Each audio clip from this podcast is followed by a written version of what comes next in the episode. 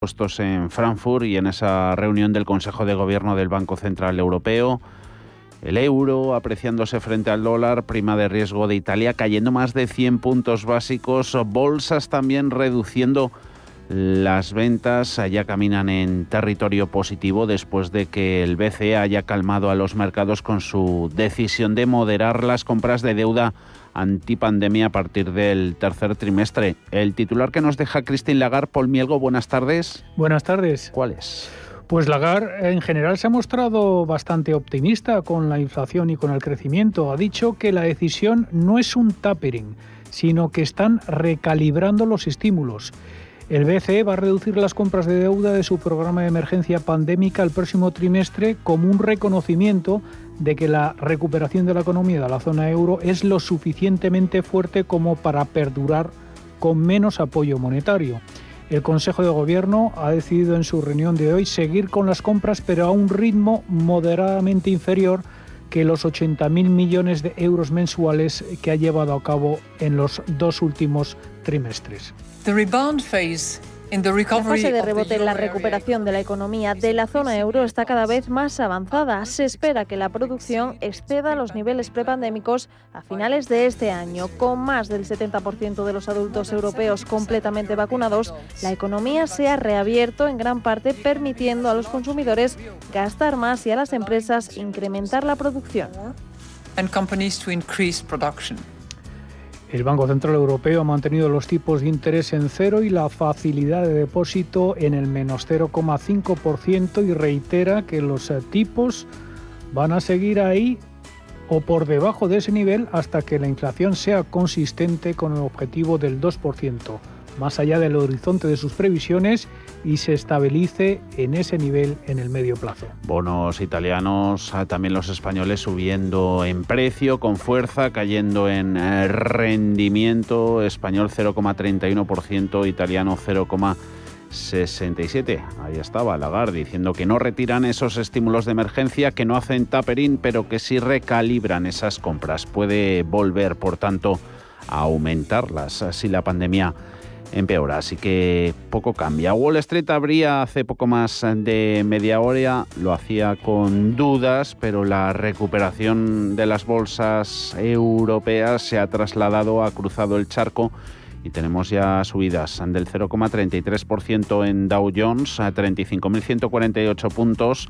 Se aupa Nasdaq 100 un 0,32, 15.669 y SP500 vuelve a encaramarse por encima de los 4.500 puntos. Lectura ahora mismo, 4.526 el índice amplio, arriba un 0,29, un mercado el estadounidense que todavía no se ha recuperado del decepcionante informe de empleo del pasado viernes, pero hoy al menos ese dato de peticiones semanales de subsidios por desempleo marca un nuevo mínimo pandémico y el libro Base de la Fed conocido anoche indicando que el aumento de la inflación se intensifica y que el crecimiento económico se modera.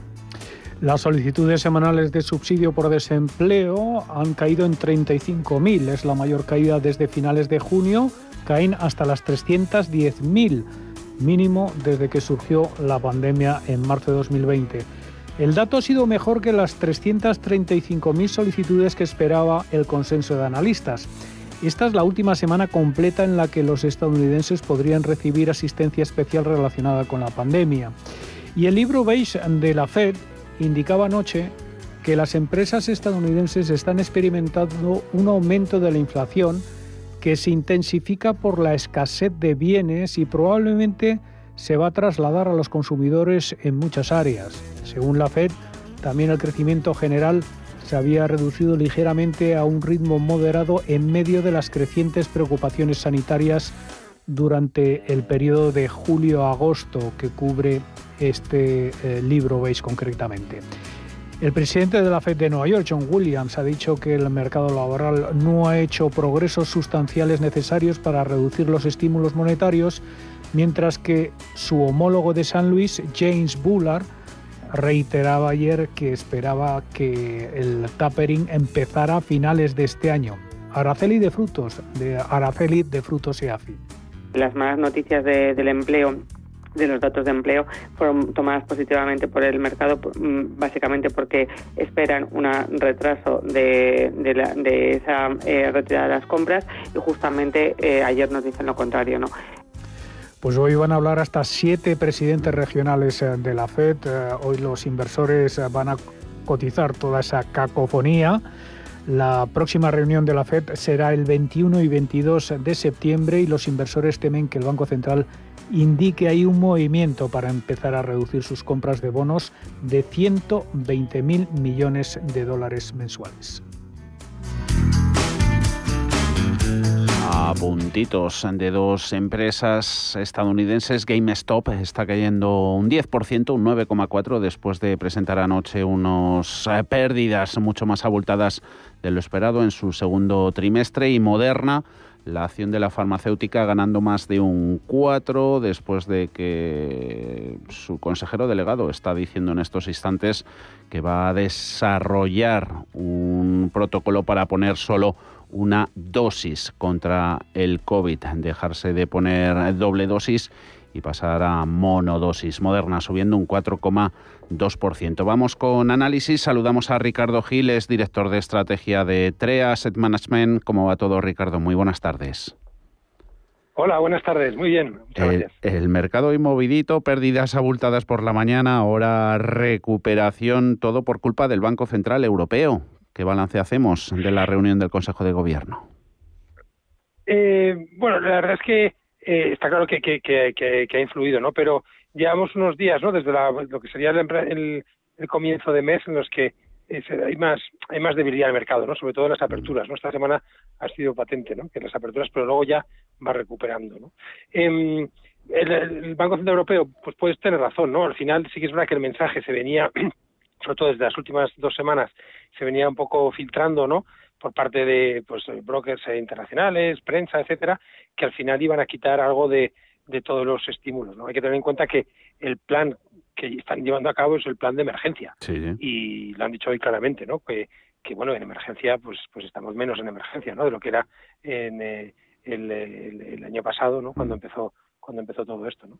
Así que eh, puede ser parte de, eso. El, mercado ya había estado descontando que, que, iban a reducir, no han dicho exactamente la cantidad en la que van a reducir, pero vamos, nos podemos hacer una idea. ¿no? Si han estado comprando el primer semestre, primer trimestre, perdón, compraban como 60 billones al mes, el segundo que lo dijeron eh, que iban a comprar más, compraron hasta 80 billones, en este trimestre están del orden de 70 y tantos, 72, 76 eh, billones, con lo cual yo creo que esto, el cuarto trimestre, lo que nos vamos a encontrar es que no bajan, o sea, que, no van a cobrar 80, mm. estará más cerca de 60, mm. pero nunca más bajo de 60, porque hay una cosa importante, y es que en el cuarto trimestre, en, en octubre, hemos estado viendo las, eh, los anuncios de emisiones de los gobiernos son como de 60 billones. Entonces, el patrón que hemos estado viendo durante todo este año es que eh, mínimo están emitiendo, o sea, están comprando tantos bonos como emiten los gobiernos. Mm. Así que lo reducirán 20 billones este, este mes, bueno, pues puede ser, ¿no? Pero el mercado ya, como comentas, pues lo tenía ya un poco digamos, interiorizado. Mm. Eh, ¿Observas alguna diferencia entre la ejecución, los anuncios de la Reserva Federal de, de, Estados Unidos y el protocolo que está siguiendo nuestro Banco Central? Hace nada Lagarde estaba pisando el acelerador de las compras. No sé si ves otro tino, quizá más gradualidad allí en Washington. Sí, bueno, eh, tienes razón. Al final es verdad que, que van al mismo son, pero igual con distinto ritmo, ¿no?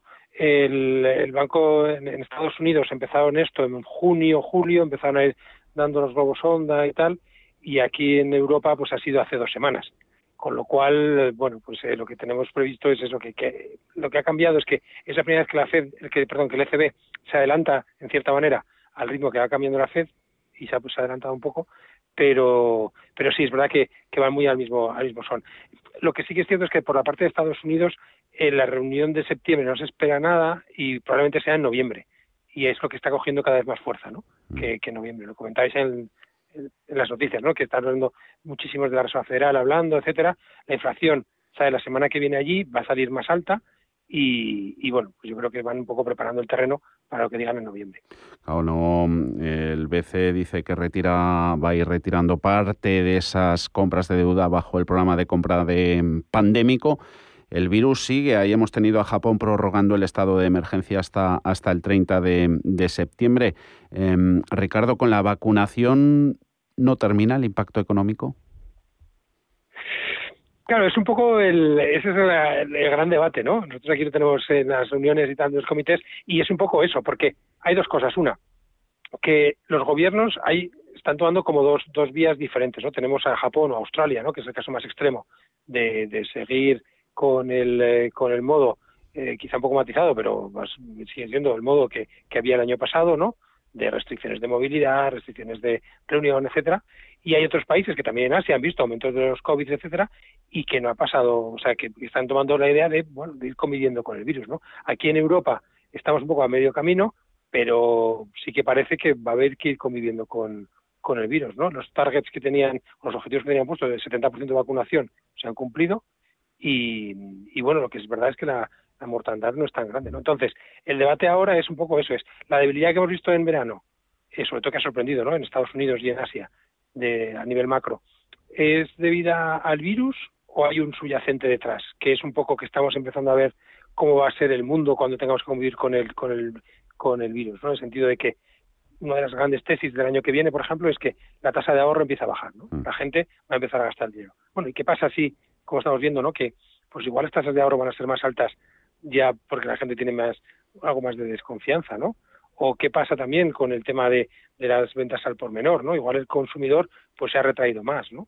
Lo que sí que está claro es que, por ejemplo, ¿no? Lo que hemos visto es que, eh, viendo, echando la vista atrás, el consumidor, bueno, cuando se ha abierto, pues es verdad que todo el tema de servicios ha subido mucho, pero consume más bienes que servicios. Igual es porque no los puede consumir, ¿no? Es lo que comentábamos antes, porque hay más restricciones.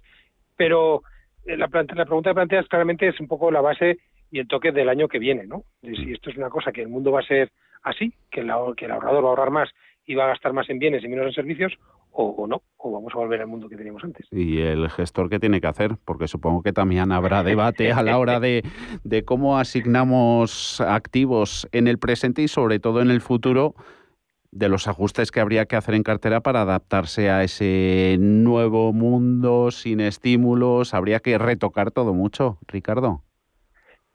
Sí, pero lo de los estímulos va a estar ahí. ¿eh? en la parte de nosotros por lo menos pensamos que el Banco Central Europeo, que ha empezado a quitar, ha empezado a quitar el plan de emergencia, pero en diciembre, ¿no? Y lo han dicho hoy que va a ser la reunión importante en la que van a marcar un poco las pautas para el año que viene, etcétera, y, eh, nos van a decir un poco pues qué, qué, piensan hacer. Seguro que aunque quitan el de emergencia, lo van a subir de otro. Otra cosa es que no sea al ritmo de, de esto, ¿no? Y otra, al ritmo que está haciendo ahora. Y otra cosa también es que no pueden estar emitiendo, o sea, estar comprando deuda por la misma cantidad que los bonos están eh, emitiendo deuda. Aquí va a haber un, eso va, lo van a cambiar, ¿no? Pero, no sé, nosotros lo que sí que queremos es que la renta variable todavía ofrece, ¿no? Que es el activo que más se puede moverse, lo que sí que es cierto es que, que hay que ir cambiando las cosas. Entonces, nosotros, por ejemplo, de la parte de consumo, pues eh, sí que vemos, pues estamos más, más cautos. Y ahí, bueno, pues vamos a mirar con lupa lo que sería tercer trimestre a ver cómo ha ido y tal. Pero vamos, ya adelantamos que nosotros estamos, ahí. La idea nuestra es ir reduciendo por allí e ir comprando en otros, pues a lo mejor hago algunas eh, eh, cíclicas que pueden estar más beneficiadas de todos los planes de infraestructura, tal, todas estas cosas, las tecnológicas también, aunque haciendo matices, ¿no? No tanto eh, las grandes, sino a lo mejor jugando más cosas de, de hardware y cosas así, y, y a lo mejor picotear algo de, picotear algo de farma, ¿no? Los bancos, por ejemplo, también son todos los sitios donde pues hemos estado más negativos y estamos algo más constructivos. Tampoco es para tirar la toalla, pero sí que algo más constructivos. Pero sí que está claro que, que, bueno, que los cambios se van haciendo con, con, con cuentagotas, pero que al final van a venir y que, no sé, nosotros somos más del lado que va a ser el cuarto trimestre, ¿no? Mm. Probablemente octubre, noviembre, eh, más, más de noviembre, donde pueda haber un poquitín un, un, un cambio más, más importante todo con gradualidad y mesura. Ricardo Gil, director de, estrategia entre Asset Management. Gracias, como siempre. Un saludo. Muchas gracias Hasta luego, Ricardo.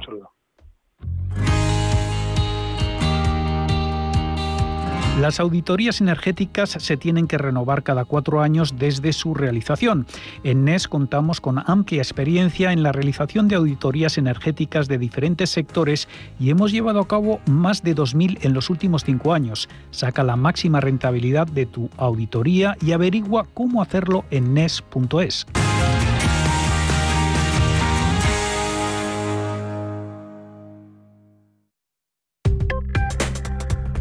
Crónica de criptodivisas. Bit2Me, la plataforma número uno en España para comprar y vender Bitcoin, les ofrece este espacio. Recuperación en activos de riesgo y criptomonedas no son menos. Subidas para Bitcoin del 2%, 47.122 dólares. Ethereum se va a los 3.550 más 2,21. Ana Ruiz, buenas tardes. Muy buenas tardes. El precio del Bitcoin había caído hasta los 44.000 dólares durante las últimas horas tras las caídas de ayer. Sin embargo, ha conseguido recuperarse hasta superar de nuevo los 47.000 dólares donde se mantiene actualmente. También hay subidas en el resto de altcoins tras pasar la mañana con muchas dudas a la espera de ver lo que hacía el Bitcoin.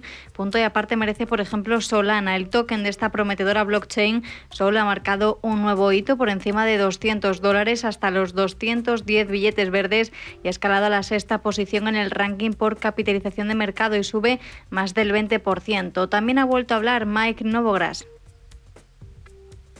Uh, ha dicho en una entrevista con Bloomberg que no está preocupado por el desplome del mercado de las criptomonedas de estos días y ha comparado los beneficios de la moneda digital con la llegada de Internet. Dice que es Web 3.0. Todo esto después de que Ucrania haya adoptado una ley sobre activos virtuales que introducirá oficialmente las criptomonedas en el campo legal. La esencia del proyecto es que las personas ahora puedan abrir cuentas en criptomonedas en los bancos y si se produce algún fraude relacionado con estas, las víctimas podrán acudir a los tribunales en busca de protección. Todavía hay que reconocer que es imposible pagar con monedas por productos y servicios en, Ucrania. Entre el resto de noticias, tenemos a Robinhood que presenta una nueva característica de criptomonedas para los inversores a largo plazo y por último a Prosegur que ha lanzado una división de custodia de criptomonedas. Este espacio se lo ha ofrecido Bit2Me la plataforma líder en España para la compra y venta de Bitcoin.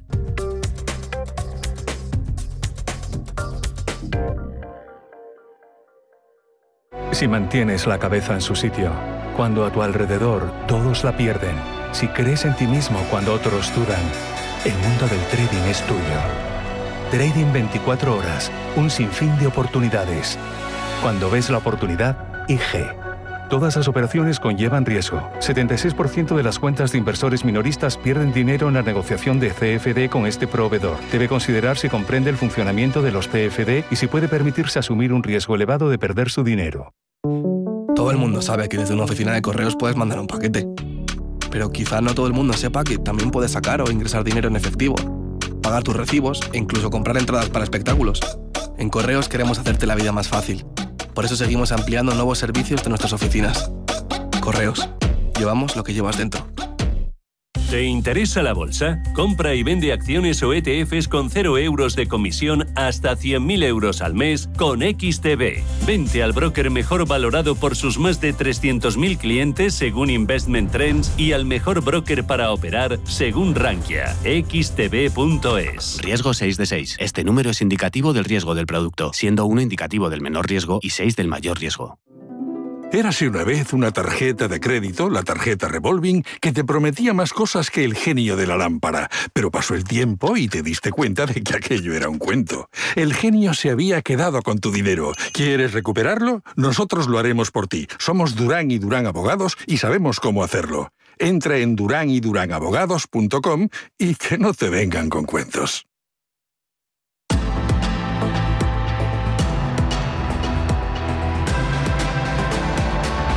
Cierre de mercados con Javier García Viviani. Bolsas europeas subiendo todas, salvo la española que pierde el IBEX un 0,34 y la bolsa de Londres muy penalizada por EasyJet y sector turismo. FT100 que retrocede un 0,87%. Queda poquito más de una hora para el término de la negociación. Iremos hasta entonces con otros muchos temas.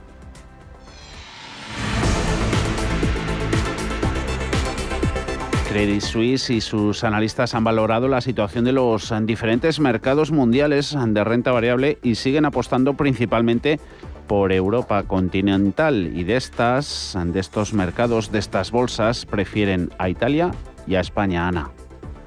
Sus analistas han dado varias razones. Dicen que a nivel macroeconómico Europa es la única región donde Credit Suisse espera que el crecimiento del Producto Interior Bruto se sitúe por encima de las previsiones del consenso para 2021 y 2022. Otro sería el tema de las valoraciones. Según sus cálculos, la renta variable de la zona euro cotiza con un descuento del 18% sobre Wall Street, según el ratio precio-beneficio. También mencionan como factor positivo la política monetaria del Banco Central Europeo y señalan que pese a que el posicionamiento de los inversores mundiales sigue cauteloso sobre Europa, dicen que estratégicamente la región está bien posicionada porque tiene una política fiscal y monetaria estructuralmente más creíble. A las 5 le preguntamos si merece la pena apostar por la bolsa española a otros analistas y continúan sin avances las negociaciones del diálogo social para la subida del salario mínimo interprofesional, unas conversaciones que parece están enquistadas y que podrían acabar afectando a otro asunto, esa nueva prórroga de los ERTE. La ampliación de esta medida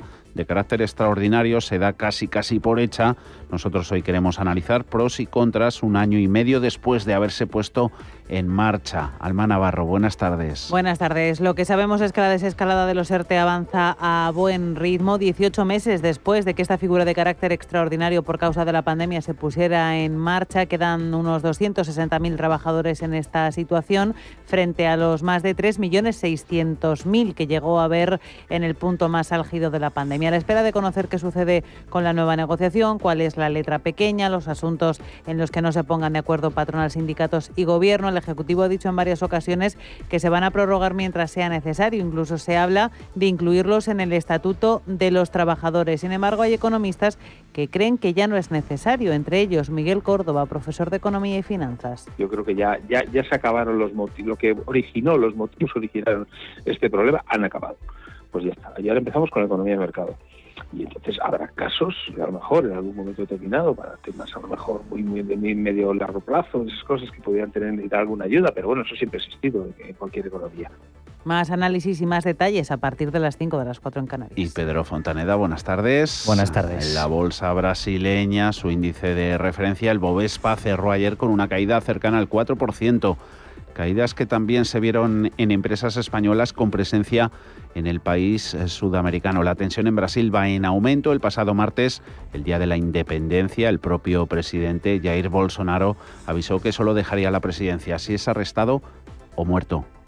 Una amenaza que está avivando la polarización de la sociedad brasileña a un año de las elecciones presidenciales en contra de Bolsonaro, la oposición, pero también los jueces del Tribunal Supremo. A su favor, muchísimas otras personas, como por ejemplo un movimiento de camioneros pro Bolsonaro que está paralizando las carreteras del país, exigiendo la destitución de los jueces del Supremo, pero van más allá y exigen una intervención militar para disolver el Congreso, una idea a la que Bolsonaro no se opone frontalmente, sino que deja que le deja la puerta abierta. Muchos analistas apuntan a que Bolsonaro está utilizando las mismas estrategias que Donald Trump, cuestionando el sistema electoral del país y muchos líderes internacionales, entre los que se encuentran el expresidente de España, José Luis Rodríguez Zapatero, o el británico Jeremy Corbyn, han firmado una carta que alerta al mundo de un posible golpe de, golpe de Estado en Brasil.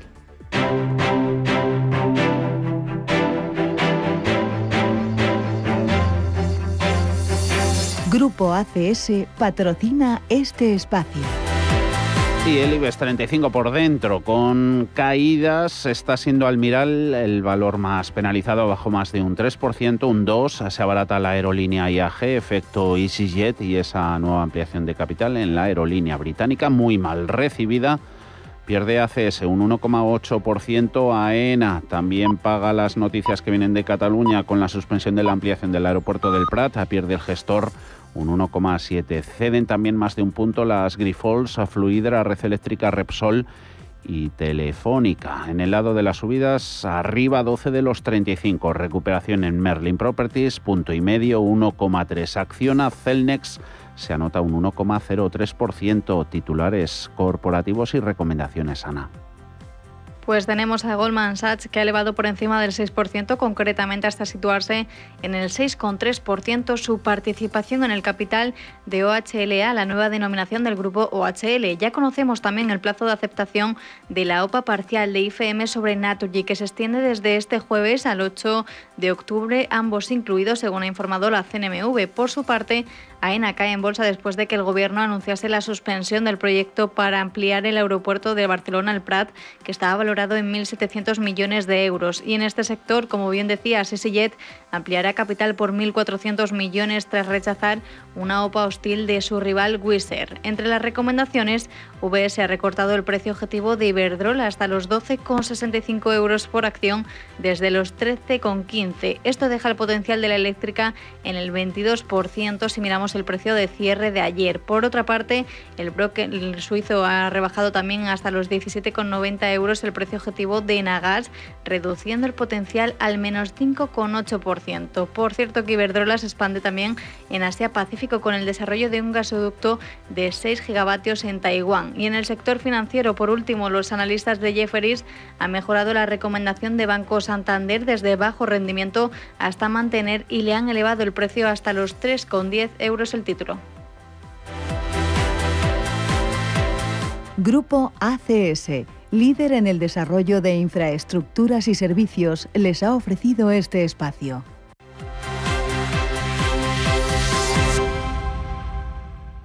Nicolás López de Singular Bank y José Lizán, gestor de Reto Magnum SICAP en Cuadriga Funds. Pero antes, tras el cierre de mercados europeos, hablaremos con Daniel Olea, director de inversiones en EBN Banco. Todos ellos van a participar en nuestros consultorios hoy de bolsa a partir de las seis y cuarto con López y Lizán a las seis menos cuarto con Daniel Olea de EBN Banco. Admitiremos ahí alguna consulta sobre fondos, así que están a tiempo.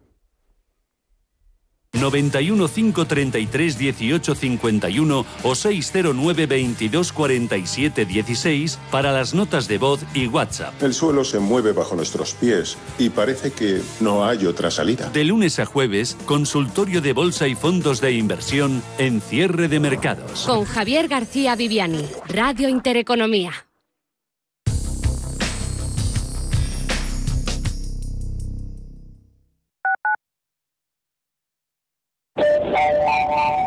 Próxima parada, el transporte público. Correspondencias con tu serie favorita, chatear con tu pareja. Tu nueva foto de perfil, repasar el examen o leer el libro que te gusta. Y todo contaminando menos y evitando los atascos. ¿Y si nos bajamos antes y caminamos? Mejoramos nuestra salud. Vuelve al transporte público. Muévete en menos tiempo. Comunidad de Madrid. Escápate de Madrid y ven al restaurante El Torreón en la cima del Monte del Pardo. Las mejores carnes y pescados desde 40 euros, vino incluido. Carne picaña brasileña y lomo de buey auténticos. Disfruta de los mejores platos de cuchara y de paella con langosta. Y de grandes vinos y licores en sus siete amplísimos salones y terrazas. Cocina abierta desde las 11 de la mañana. Parque infantil, gran parking. Restaurante El Torreón. Naturaleza a 10 minutos de Madrid. Reservas en restauranteeltorreón.com. Cuando una sociedad cree en la cultura, crece con ella. En CaixaForum estrenamos temporada. Homo Ludens, Team Lab, Tattoo, Magritte. Hasta 40 exposiciones de las que podrás disfrutar por todo el territorio y en nuestros nueve centros. Eso es creer en la cultura. Eso es crecer en la cultura. Descúbrelo en caixaforum.org. Si tu pasión es la caza, sueñas con el sonido del río mientras lanzas tu caña o simplemente disfrutas del campo y la naturaleza, este es tu programa. Caza, pesca y naturaleza. Todos los sábados y domingos de 7 a 8 de la mañana en Radio Intereconomía. Coordina Marcos Ruiz. Los pies son una de las partes importantes del cuerpo. Tienen que ver con el aparato locomotor y el bienestar general. Los domingos, a las 9 y media de la mañana y a las 12 y media de la noche, la salud empieza por los pies en Radio Intereconomía, con el especialista en cirugía del pie, Dr. Jiménez. El movimiento se demuestra andando.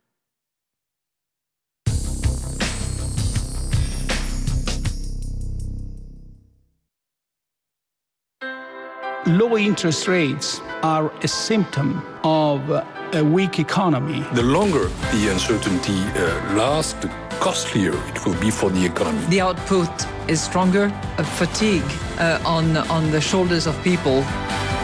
Expansión y ciclo. Cierre de mercados.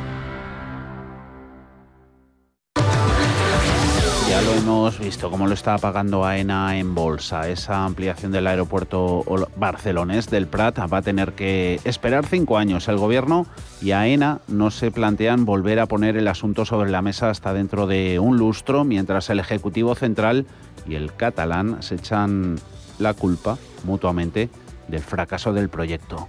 Sí, la inversión de 1.700 millones de euros para convertir el aeropuerto del Prat en un hub internacional tendrá que esperar. El presidente catalán Per Aragones asegura que no renuncia a la inversión. El origen de la discordia, recordemos, era la ampliación de la tercera pista del aeródromo hacia la Ricarda, espacio natural protegido por la Red Europea 2000 no vamos a ceder ante esta maniobra de presión. Una ampliación como la del aeropuerto del Prat es suficientemente importante para debatirse y llegar a acuerdos en base al consenso y también al equilibrio medioambiental.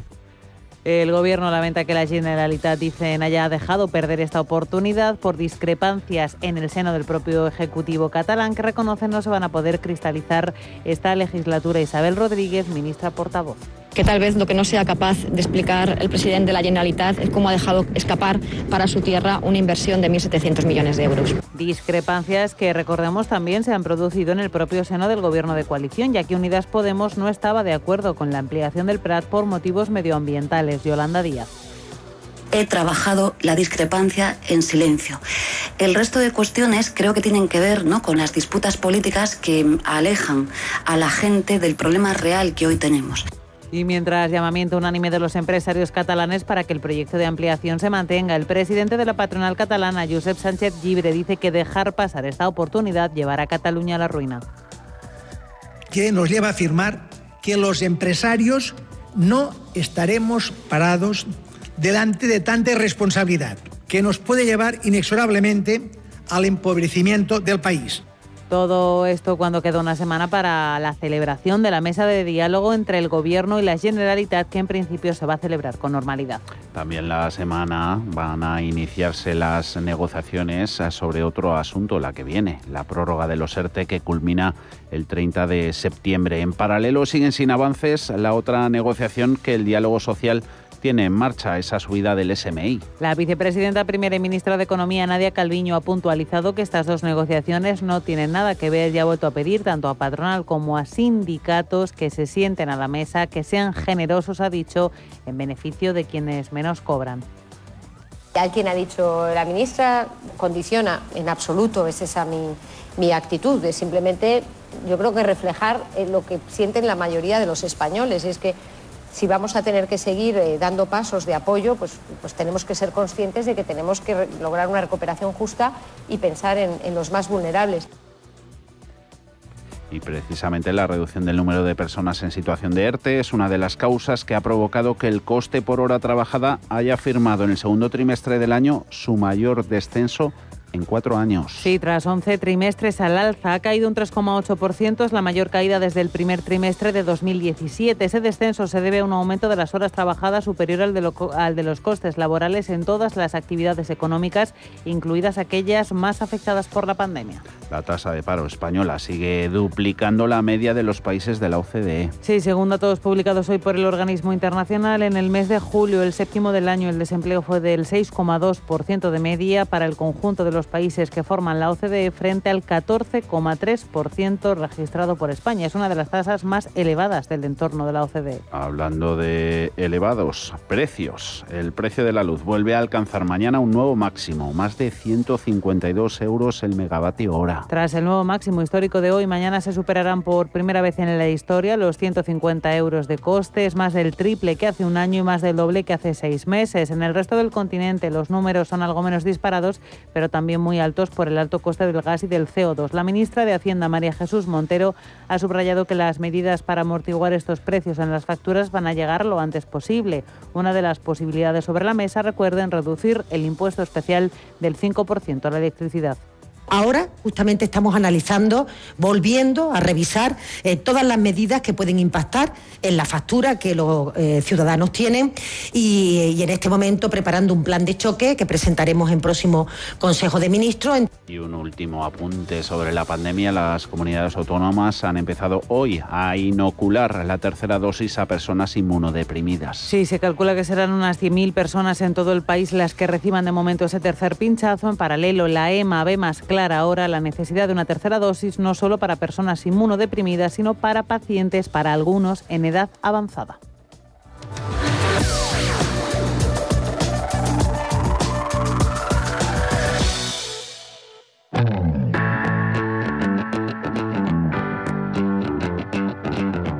CaixaBank patrocina este espacio.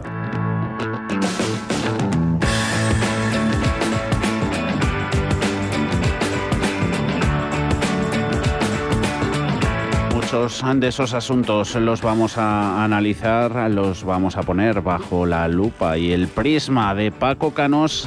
sí, ¿cómo estás Paco? Muy buenas tardes. Muy buenas tardes, ¿qué tal estáis? Muy bien, y bienvenido. Y, bienvenido, ¿cómo ha ido el verano, el mes de agosto? ¿Vacaciones por medio, Paco? Ah, como siempre, corto, muy corto. Sí, se pasa rápido, se pasa rapidísimo. Pero has disfrutado. El tiempo va volando. Has disfrutado. por supuesto que sí. Me alegro. Espero que también Javier Domínguez, Auriga Global Investors. Javier, ¿cómo estás? Hola, Javier. Buenas tardes. ¿Qué tal? ¿Todo bien? ¿Vosotros? sí, muy bien. Todo. El verano estupendo, mucha familia, muchos amigos, alguna copita, en fin, esas cosas. O sea, que fenomenal. Di que sí, di que sí. Hay que volver, hay que volver porque hay que volver, porque esto lo tenemos que sacar entre todos, pero está muy bien.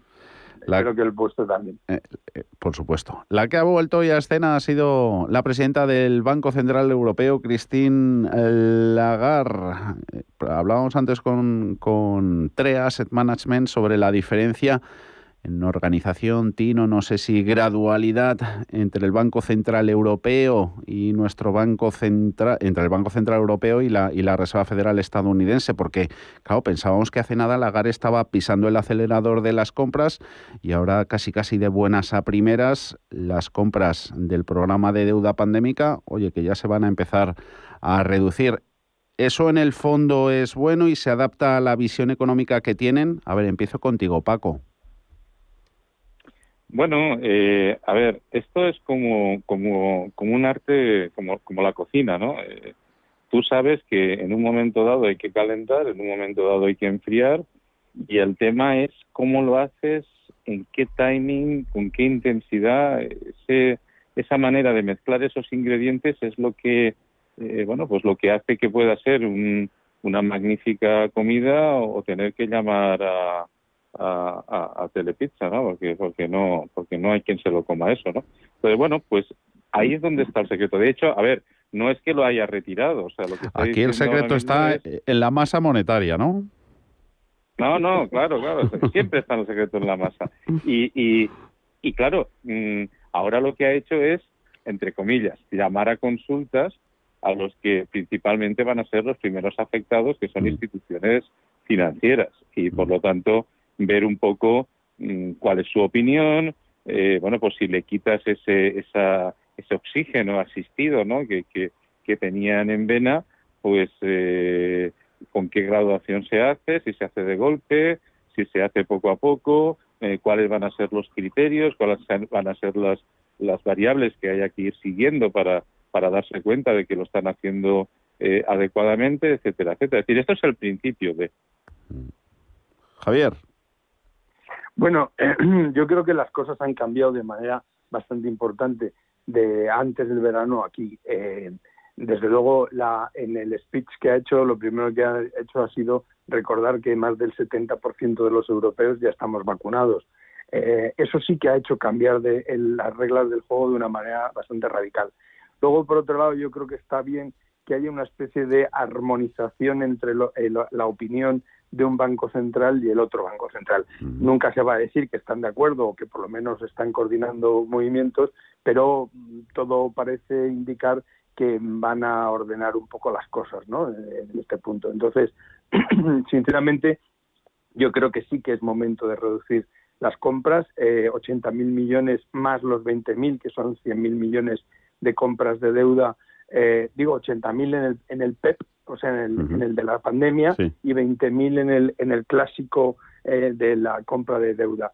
De manera que 100.000 millones era mucho para sujetar algo que ya está sujeto por sí mismo, porque se ha demostrado que el PIB, en el PIB de la zona euro con un 2,2 una inflación del 3, que es verdad, yo estoy de acuerdo con ellos en que esto es solo coyuntural, pero bueno, Mm. ahí está, ¿no? Es decir, tenemos las materias primas que se están disparando, etcétera, pero eh, es decir, que es un buen momento para irlo reduciendo y siempre con esa buena mano que tiene el Banco Central Europeo de hacerlo muy despacio o por lo menos muy anunciado, muy fácil de entender y nada de nada de dobleces, sino que o sea, van muy por delante.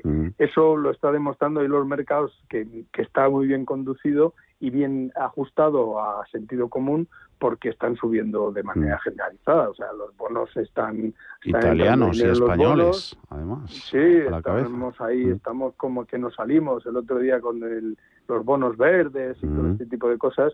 Eh, simultáneamente, todo esto no evita que ahora mismo la cifra, el saldo vivo que tiene de deuda europea, el Banco Central Europeo, se acerca a los 4 billones en saldo vivo neto. Entonces, 3,8 en concreto. Entonces, 3,8 billones, yo no sé cómo vamos a salir de esto. Es decir, co- co- el día que llegue ese tapering famoso del que se está hablando, que yo creo que va- es decir, no sé cómo se va a hacer, pero en, en sacar del balance 3,8 billones de euros de, deuda pública va a ser esto una ingeniería que eh, probablemente lo que va a hacer la presidenta del BCE es decir espero a que se acabe mi mandato y ya veremos que le Porque, toque, claro, que le toque salirse. Claro, porque a ver cómo salimos de esta, ¿no? Porque mm, primero te doy dinero para, para ayudarte a corto plazo a cambio de que tomes medidas, de que hagas reformas, ¿no? Que, que permitan sostenerte por ti mismo a largo plazo. Segundo, ese dinero en realidad paraliza las reformas, te hace cada vez más dependiente de, de mi ayuda, de la del Banco Central Europeo. Y al final lo que pasa es que esa retirada de estímulos, pues que cada día se antoja más, más complicada. Eh, España ha aprovechado en concreto el tiempo de estos estímulos extraordinarios para hacer reformas o no? Paco, primero Paco. En absoluto. En, ah, Paco. Sí, Paco, eh, eh, eh, sí, bueno, o, o- o Javier, pero vamos, yo creo que vamos a decir lo mismo. Yo creo, bueno, a ver, otra vez hay que diferenciar entre el marcar una línea, ¿no? Y, mar- y, y- y diferenciar dos grandes bloques, el sector privado y el sector público. Si me hablas del sector privado, ya te digo yo que, que se ha ajustado todo el mundo lo posible y lo imposible. Más que nada porque se hace de la necesidad virtud. Y es un poco lo que, lo que está sucediendo. O sea, ese, ese, ese claro que sí. Ahora, si tú lo que me hablas es del sector público, y cuando hablo del sector público hablo tanto de, de, de la parte empresarial, pero sobre todo de la parte política y legislativa. Si hablamos de eso, de sembrar el campo para poder recoger, digamos, eh, y aprovechar eh, este manguerazo de, recursos, la respuesta es clarísimamente que no. O sea, pero clarísimamente que no. Lo único, digamos, que tiene sentido es lo que se hizo de, de, bueno, los ERTES, pues para, para, para poner un poco de- de colchón a ese proceso, ¿no? Para que no fuera una transmisión directa de bajo y, y- y cierro, ¿no? Sino de dar esa, ese, ese, ese balón de oxígeno e intentar que, que lleguemos a que te puedas recuperar. Eso se hizo razonablemente bien. Ahora, cosas que se deberían haber hecho, como la reforma de las pensiones, o sea, todas aquellas cosas que hacen que al final tú como economía puedas ser más o menos o en modo alguno sostenible. Porque estamos hablando pues de esa transición eh, eh, energética, digital, lo estructural. todo esto que se está hablando, claro, no se ha, desde el punto de vista eh, público, en mi opinión, ha habido mucho, mucho bla bla bla y muy poco de hacer, muy poco de legislar, muy poco de reforma laboral, muy poco de, ayudar a, de verdad al emprendedor, al autónomo, muy poco de favorecer que las empresas pymes pasen a ser de un tamaño superior, que puedan crecer con más facilidad, que se puedan eh, internacionalizar, empezando por el mercado español, que deje de ser un mercado fraccionado en 17 mercados interiores y que pase a ser un mercado único que te pueda dar más masa crítica y favorecer el crecimiento. ¿Se ha hecho? Nada. Nada. Esa es mi opinión. ¿Y la de Javier? Pues nada de nada. Y espera, porque he, comentado el saldo vivo que tiene de toda la zona euro. Pero es que ahora mismo el saldo vivo que tiene deuda española el Banco Central Europeo es de 440.000 millones de, de euros. Es decir, Cuando estábamos hablando, cuando el señor Sánchez hablaba del super ayuda que nos va a dar eh, Europa, que este año que lo tiene metido en los presupuestos, 27.000 millones, que ya veremos si nos dan. De momento hemos pillado 9.000 y me parece que no vamos a volver a pillar más. Pero, o sea, eh, y hablaba que era la panacea universal y que ese era el dinero. No, no, el dinero de verdad son las compras de deudas que ha hecho a lo largo de todos estos años de 440.000 millones. O sea, con 440.000 millones se tendría que haber hecho algo cuando digo algo es algo, es que no se ha hecho absolutamente nada. Desgraciadamente hemos tirado todo este tiempo, estamos tirando todo este tiempo de tipo de interés cero, los estamos tirando a la basura. Eh, lo que se está haciendo es vivir, o sea, o mm, vivir por encima de nuestras mm. posibilidades, como ya es un clásico, porque en definitiva cuando has quemado 440 o debes 440 mil millones al Banco Central Europeo que algún día, insisto, que tendrá que decir, oiga, me lo va devolviendo o, sencillamente voy a dejar que vaya venciendo y a ver quién viene a comprar la deuda que tú tienes que pagarme, el dinero que tienes que pagarme. En definitiva, estamos hablando de unas cifras eh, absolutamente astronómicas y que el efecto ha sido sencillamente pues que tenemos un gobierno que va dando tumbos y ya lo sabemos todos, ¿no? realmente reformas ninguna. Hablando de, de no hacer nada, otra de las noticias del día, suspendida esa ampliación del aeropuerto del Prat. No sé si habéis escuchado antes o en otros medios a la ministra de Trabajo, a Yolanda Díaz. También discrepancias en este asunto con la formación con Podemos, entre Podemos y el Partido Socialista. Dice Yolanda Díaz que ya ha trabajado la discrepancia en silencio. Pistas del Prat que no se van a ver ampliadas. Eso va a tener repercusiones, Paco. Bueno, es que yo creo que al final somos unos grandes especialistas y cuando digo somos, eh, ya sabemos a quiénes me refiero, somos grandes especialistas en pegarnos tiros en el pie. vamos a ver, hay quien puede pensar que si le va, que qué bien que le vaya mal a Barcelona, qué bien que le vaya mal a Cataluña. No, no, no, no, no, es que si le va mal a Cataluña le va mal a Barcelona, eh, pues siendo un motor de España, pues le va a ir mal a España. Y por lo tanto, eh, tomar decisiones que lo que hagan es perjudicar, pues eso es malo en sí mismo para el conjunto de la población. Entonces, que efectivamente eh, hay que tener en cuenta las medidas medioambientales, por supuesto, pero una cosa es mm, decir que vamos a hacer todo lo posible y que en el proceso, digamos, de ingeniería se tenga en cuenta y se solucionen los temas que se puedan solucionar y se minimicen los impactos que se puedan minimizar. Mm. Y otra cosa es que me pongo enfrente y digo, por aquí no pasas porque la butarda amarilla, me lo estoy inventando, mm, pues anida aquí y no y mil y pico millones y no sé cuántos miles o decenas de miles de puestos de trabajo, pues queda igual, que mientras la butarda ponga el huevecito, el resto que, que estén en el paro. Entonces, estoy exagerando, pero lo que quiero decir es que no tiene ningún sentido pragmático el ponerse enfrente y hacer que se perjudique, porque lo que no recoja Barcelona, como los vuelos se van a seguir haciendo, una parte se la llevará Madrid, lo principal, pues se la llevará a lo mejor Marsella, o se la llevará a Milán, o se la llevará a París, o se la llevará a Lisboa, porque al final esos viajes se acabarán haciendo y, después ya será demasiado tarde. Ese tipo de, eh, con perdón, idioteces políticas deberían tener un coste político mucho más alto del que tienen, porque mm. parece que hacer esas cosas les sale gratis. ¿Qué pasa cuando el gobierno dice, hombre, si resulta que te voy a poner el dinero y tú mismo me estás diciendo que igual no sabes qué, pues te lo retiro, y cuando resulta que mm, te lo están retirando, el mismo que estaba diciendo que, que mm, bueno, pues esto no, no sé, no sé, no sé, ahora te dice que es un chantaje. Ahora te dice que cómo es que me quitas el dinero. Que no, que si lo hubiera gestionado yo, pues entonces este problema no habría. Pero sí, ¿qué tiene que ver con la gestión el decir que tiene un impacto medioambiental o no?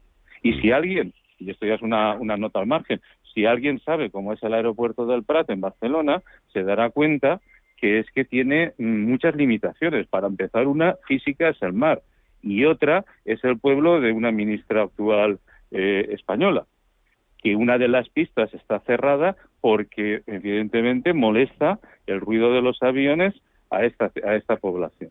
Y hay que hacer la ampliación de la otra pista, y esa otra pista es la que pasa por esta zona eh, eh, que tiene un impacto medioambiental. Bueno, pues es el Carajal que tienen ahí, y que yo creo que deberían tener un poquito más de altura de miras para buscar una solución que nos venga a todos a bien, porque al final una buena economía allí es una mejor eh, situación para todas partes. Todos ganamos, Javier. Bueno, en Madrid tuvimos en enero a Filomena y ahora en Barcelona tienen en septiembre a la Ricarda, que es la zona esta protegida, que resulta que debe ser de aquello, no sé qué tipo de animales hay. Eh, lo, cierto es que yo creo que todo ha cambiado cuando ha aparecido la alcaldesa de Barcelona como un poco celosa porque no se le había incorporado en las conversaciones y ha empezado a hacer de su, de su papel, que es la de, pues eso, un poemita sin, sin sentido. Hay que tener en cuenta que precisamente ella siempre, Ada Colau siempre ha defendido que no quería que no quiere el progreso, que no quería turistas, no quería de nada en Barcelona, sino que quería Barcelona, pues, pues eso, que volver a ser huertas todas. De manera que, eh, mira, el que con niños se acuesta, mojado se levanta. Y yo creo que en este caso el Estado español, en esta fase de, de, darle prebendas a Cataluña, pues le había concedido algo que luego realmente los otros no saben, no saben apreciar, ¿no? Entonces, pues, pues eso, es más de lo mismo.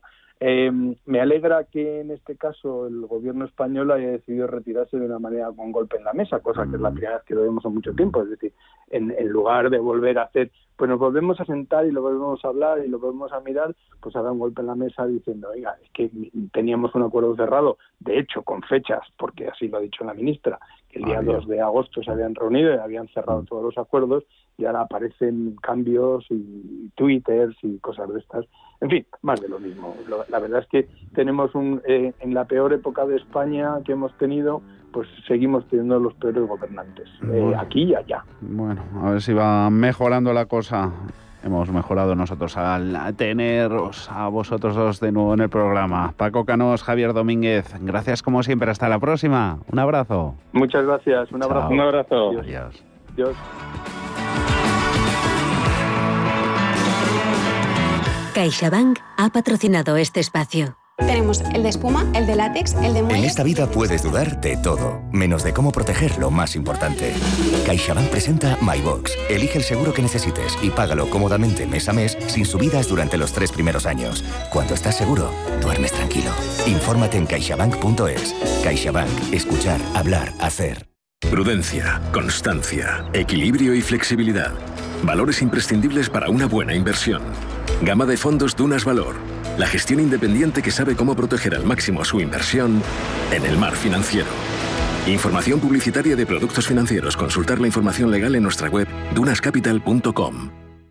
No sé de dónde vamos a recortar más. ¿Sabes lo que es la eficiencia energética? NES te demuestra que sí puedes ahorrar más en energía. En NES son expertos en ahorro y auditorías energéticas. Trabajan con las mejores empresas y al mejor precio. Ellas les avalan. Infórmate en NES.es. Te realizamos un estudio de forma gratuita. Pregunta y contacta en info.nes.es. NES, conviértelo en tu partner energético.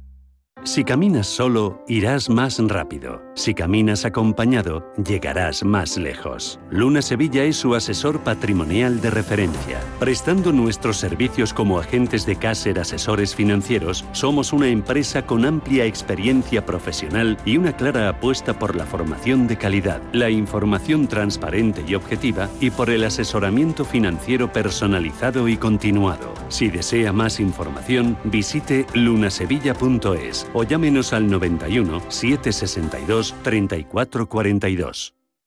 ¿Dónde invertir con los tipos de interés más bajos de la historia? ¿Cuáles son las mejores hipotecas para invertir en vivienda? ¿Y los mejores fondos de inversión? Resuelva estas cuestiones y muchas más con el curso de finanzas personales que se entrega este sábado gratis con el periódico Expansión. Aprenda todas las claves para gestionar su ahorro. Este sábado gratis, primera entrega con Expansión.